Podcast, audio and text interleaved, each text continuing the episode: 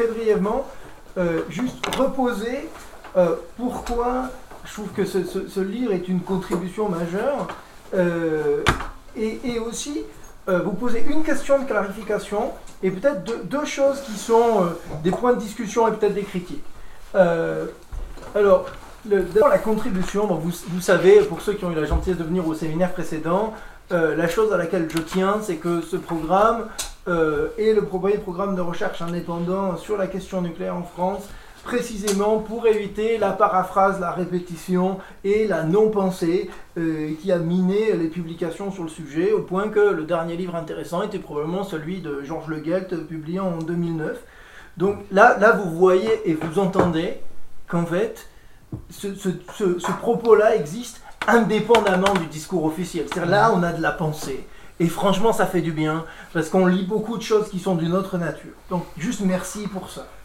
Euh, ensuite, parce que vous prenez au sérieux, j'aime bien parce que de ce point de vue-là, vous, vous, sous-estimez toujours le succès. Vous dites, oui, mais c'est un propos de métaphysicien. Oui, mais ça commence à Hawaï. Ça commence à Hawaï en disant, la fausse alerte et la vraie alerte, c'est une affaire sérieuse.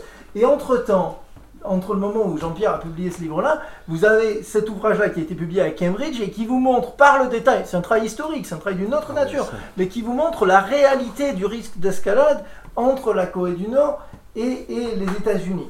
Donc prendre ça au sérieux, c'est aussi rafraîchissant, et revenir à des choses fondamentales comme le, le caractère paradoxal de la dissuasion nucléaire, qui est établi, on a quelqu'un qui travaille sur Raymond qui est établi par tous les penseurs sérieux du début de l'âge nucléaire et qui ensuite est juste bah, oublié parce que c'est pas pratique et puis ça fait pas des bons soundbites. Euh, donc, donc merci pour tout, pour tout ça. Euh, la question de, de, clarification, et du coup je laisserai, je laisserai euh, Monsieur Leca questionner le titre, mais je me dis du point de vue du lecteur non connaisseur de votre œuvre, je pense que le titre dit le contraire de ce que vous voulez dire au lecteur. Mais, euh, mais la, question de clarification que je voulais vous poser, c'est sur une note de bas de page qui est sur la question du prestige. Ah. Et c'est intéressant. Vous avez, un, vous avez un commentaire sur le livre de Paul Quiles, du général Norlin et de Michel Drin, euh, qui s'appelle L'illusion nucléaire. Et, vous dites, bah, donc Quiles et ses collègues disent, euh, l'arme nucléaire n'apporte pas de prestige.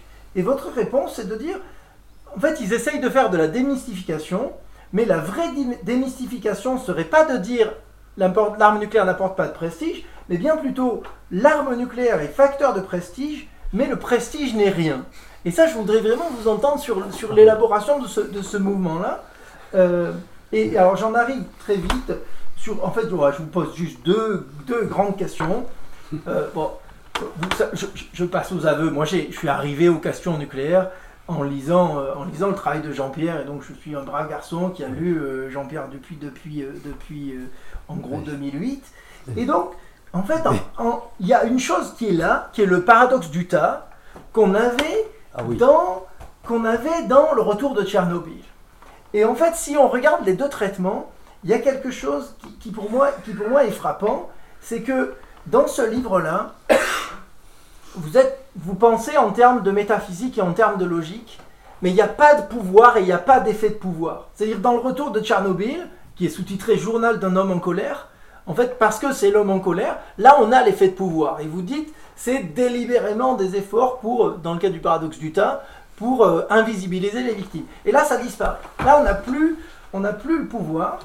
Euh, et, de, la même manière, quand vous, et vous, vous l'avez redit ce soir, le livre commence par ah, tout le monde s'en fiche de ces questions de, guerre nucléaire. Et donc avec un autre collègue, Fabricio, qui, n'est pas là parce que son français est pas, est pas, euh, lui permet pas d'être là.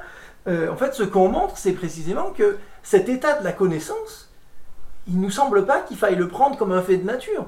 C'est aussi le résultat d'effets de pouvoir en termes d'enseignement, de, monopolisation de la connaissance ou d'évacuation de, la connaissance. Donc, en fait, je me dis, j'attends le volume 2 où vous vous mettez en colère et où il y a une analyse en termes d'effet de pouvoir.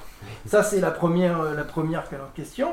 Et, la deuxième question, et après je me tais, c'est la portée. Est-ce que la critique historique de ces arguments-là a, a un effet sur l'argument? Et je vous donne deux exemples.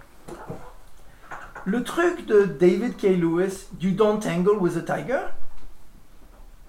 ça marche pour présenter votre argument. Sauf que, historiquement parlant, many people have tangled with the tiger. Donc, qu'est-ce que, qu'est-ce que ça fait si empiriquement on peut dire, ah mais il y a des exceptions? Est-ce que, est-ce que, ça, est-ce que ça modifie l'argument? Ou est-ce que c'est complètement euh, pas pertinent parce que c'est d'un autre ordre? Euh, et, et, de, la, de la même manière, euh, là je vous cite page 208, il y a cette phrase, ce qui rend indécis et non conclusif le débat sur l'efficacité de la dissuasion nucléaire, et que, et que s'y mêlent des arguments qui ne relèvent pas de la même conception du temps de l'action. Ça, je comprends tout à fait. Mais quand on dit indécis et non conclusif, est-ce que ça veut dire que certaines réfutations euh, locales d'efficacité de la dissuasion dans des cas particuliers sont de ce fait invalidées? Parce que moi, en fait, moi je, en fait, quand je pense à la validation de la dissuasion, je me dis, on peut avoir un schéma très simple qui est la logique de la dissuasion, c'est communiquer l'intention de la riposte et les dommages causés, donc euh, dommages inacceptables, qui du coup vont produire de la peur, laquelle peur va produire de la prudence.